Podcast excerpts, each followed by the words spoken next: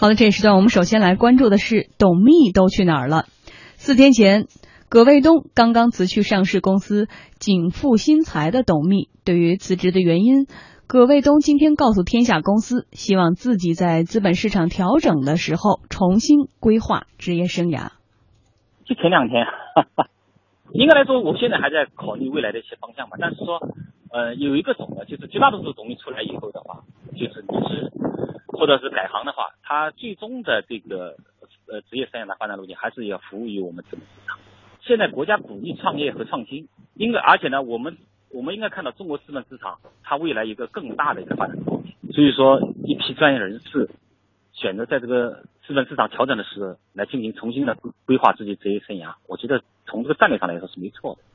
锦富新材八月二十号公告，葛卫东先生因为个人发展原因，申请辞去公司第三届董事会秘书及公司副总经理职务。葛卫东先生辞职后将不再担任公司任何职务。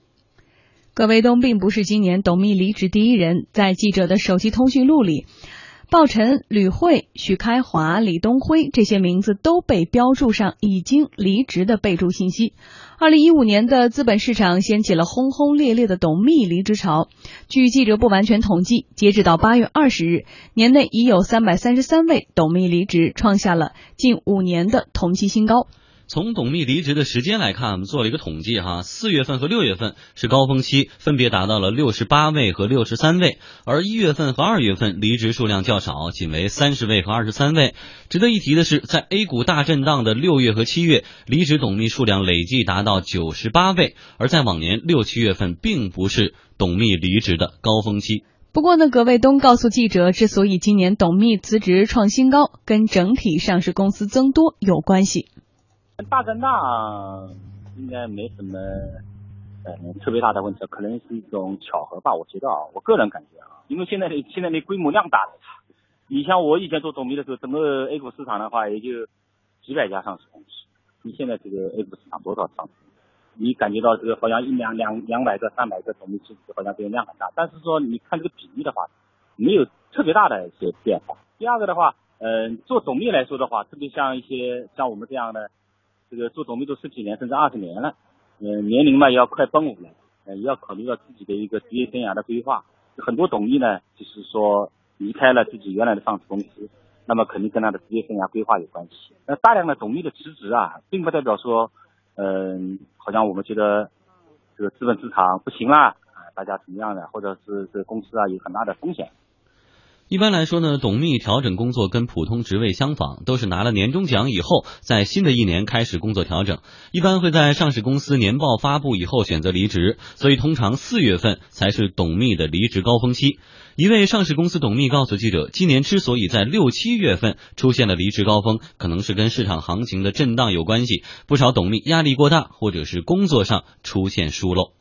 今年的七月八日，正值股指暴跌、人气涣散之际，焦作万方选择停牌，理由是公司董事会接第二大股东洲际油气的通知。鉴于近期股票市场波动较大，洲际油气作为本公司的第二大股东，为了推进本公司的稳定发展，正在就本公司的发展战略及相关资产收购事项进行筹划，计划于近期与本公司的其他股东及董事会进行沟通。岂料一周之后，焦作万方董事会公告，贾东彦因为违反公司信批管理制度，擅自发布停牌公告，决定解聘贾东彦公司董事会秘书的职务。不过，当时记者采访时，一位业内人士说，那个时候都在想法子稳住股价，当时啊都是不得已选择停牌。但是任何职业都有管理制度，对于罢免也非常的无奈哈。呃，立栋觉得。奇呃奇怪吗？对于到现在为止有三百多位董秘接连的离职了。这个这个董秘这么大大规模的这个离职啊，我觉得，呃，刚才有一位先生已经讲过，说是因为这个现在这个数量上市公司数量多，基数大，基数大。实际上，我觉得那基数大呢，也不是说这一瞬间就基数大了。去年这个上我们的这个上市公司的数量也很多，但是离职潮并没有这么多。嗯啊，离职并没有这么多。我觉得更多的原因还是真的是在于一个。什么呢？就是他董秘的这个工作压力，呃，确实加大了，尤其是随着市场的波动加大。呃，我们知道这个董秘实际上他是要对接四方的关系的，嗯，第一个就是他董事会嘛，董事会的这个大的股东要对他要要有一个工作上的对接。另外一个就是管理层，那你和总经理的关系，你和董事长的关系，对，你是怎么来协调的？另外，现在更大的这个压力来自于后两者，就是什么呢？是一个就是监管机构，监管机构呢随时要对你的上市公司的信批要进行一个呃检查、监督和这个抽查。另外一个呢就是投资者。公众嘛，对，公众就是投资者，因为很多的时候，我们从这个各个上市公司，现在我们知道这个上市公司和这个投资人之间的这种交流渠道越来越多了。任何一个这个呃这个所谓的股吧里边啊，所谓的你的公司的这个下面呃这个 和投资者的互动区域里边，都会有这个投资人随时在向你提问，而且对你的这个提问如果稍有不满，马上就会有一群人就会骂你啊，就会说你。那么这个对于董秘来说的话，他的压力是非常大的。嗯，而且是不是说市场行情好的时候，你好我好他也好，大家都好是吧？市场行情不好的时候，总要有人就是承担的。对呀，要要有人承担责任。但这个一般情况下，董事长不会承担责任了。所以你看，我可以举一个例子：去年有一只股票，有一个公司，它一直长期停牌。那么刚开始在市场大好的时候，很多投资人。去他的古巴里去骂这个董秘，骂骂这个，因为董秘你要出来要和这个投资人进行对话的，然后因为你是代表这个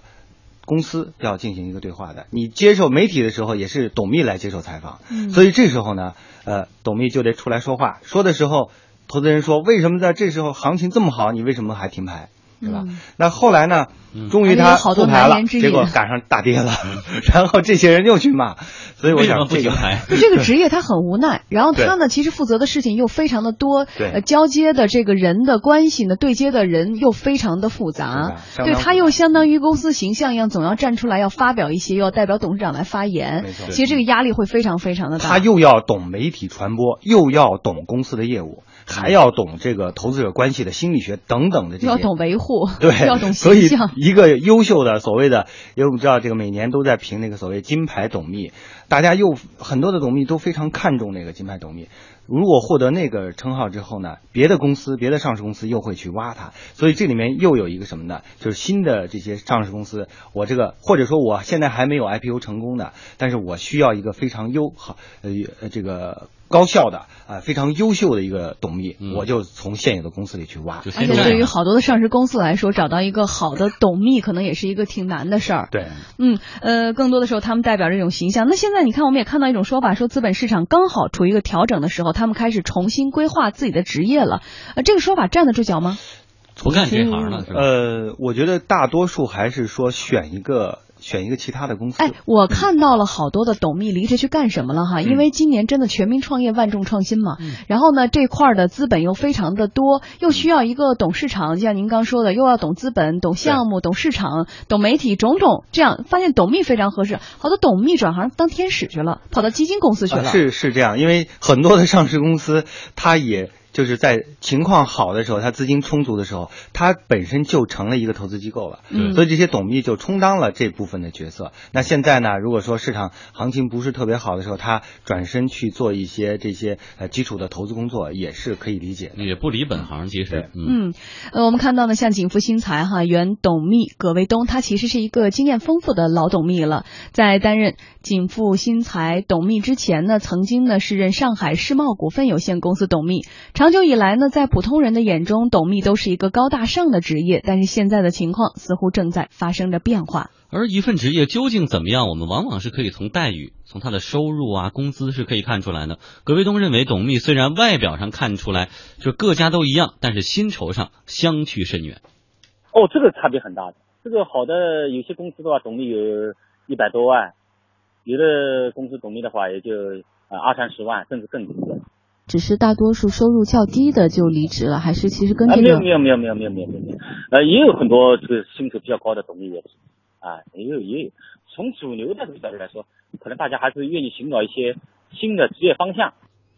据记者了解，截止到今年的八月二十日，三百三十三位上市公司董秘的离职潮当中，二零一四年平均年薪是达到了四十点九六万，并不算低。其中呢，年薪在二十万以下的有六十五人，占离职董秘数量的百分之十九点五二。而包括金贵营业前董秘何静波在内的九个人，其二零一四年的年薪呢是低于十万元。葛卫东说：“董秘这个职业，只只有在你 IPO 公司以及上市公司里面才会有，圈子就这么大。一般董秘离职以后，要么就跳槽去另一家上市公司继续来做董秘，以谋求更好的待遇；要么就真辞职了，回家休息或者选择新的工作。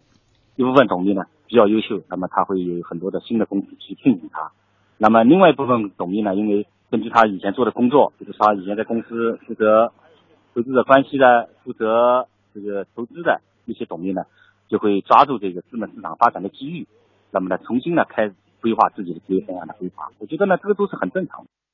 值得一提的是，由于新财富金牌董秘评选的存在，曾经的荣获金牌董秘称号的董秘在离职后啊备受关注。例如，国民技术前董秘朱旭，虽然呢任职期间国民技术业绩不佳，但是其呃连续获得了新财富的金牌董秘称号。之后呢，朱旭选择离开老东家，成为了目前广田股份的董秘。而推荐其来广田股份的，正是广田股份的副总前董秘王洪坤。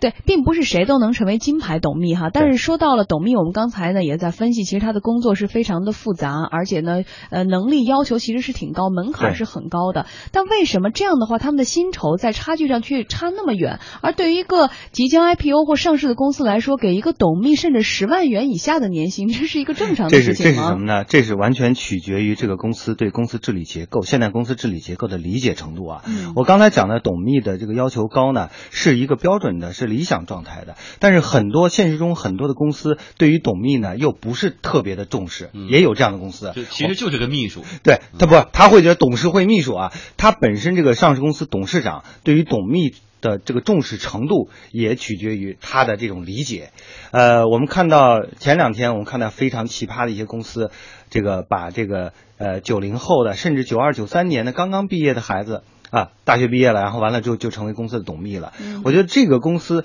至少从董事长或者说他这个董事会的角度来说，他并没有把董秘看作一个很重要的位置，他只是认为他是一个好像呃 代表哎代表他来和这个交易所呀和这个投资者，甚至他都不会把他作为和投资者联络的这么一个关键职位。所以我想，这里面也存在一个对于董秘的本身这个职位的认识程度，导致了他们收入待遇的一个非常大的一个差别，也也导致了由于有这样的差别。所以它的流动性就会慢慢的增加。嗯，所以是不是也是因为我们资本市场的时间也没有那么长，所以对于这个行业可能大家也不是那么了解，而且现在整体的标准也没有那么的清晰。随着未来的发展，尤其像现在你看新三板各种的这种板块的上升，有更多的公司其实需要董秘，而且需要资深的，就像获得金牌董秘称号的这样的董秘。没错，我我平时遇到了一些民营企业家，他们本身公司要可能要 IPO 了，他问有没有好的董秘可以推荐，实际上也就说明了这个行业这个。职位是非常缺人的，而且未来我觉得也不会有那么多人再去以为董秘是董事长的秘书。对，呃，这就是一个理解上的呃问题嘛。董事会秘书他实际上他的地位相当于副总裁啊，他是一个公司高管。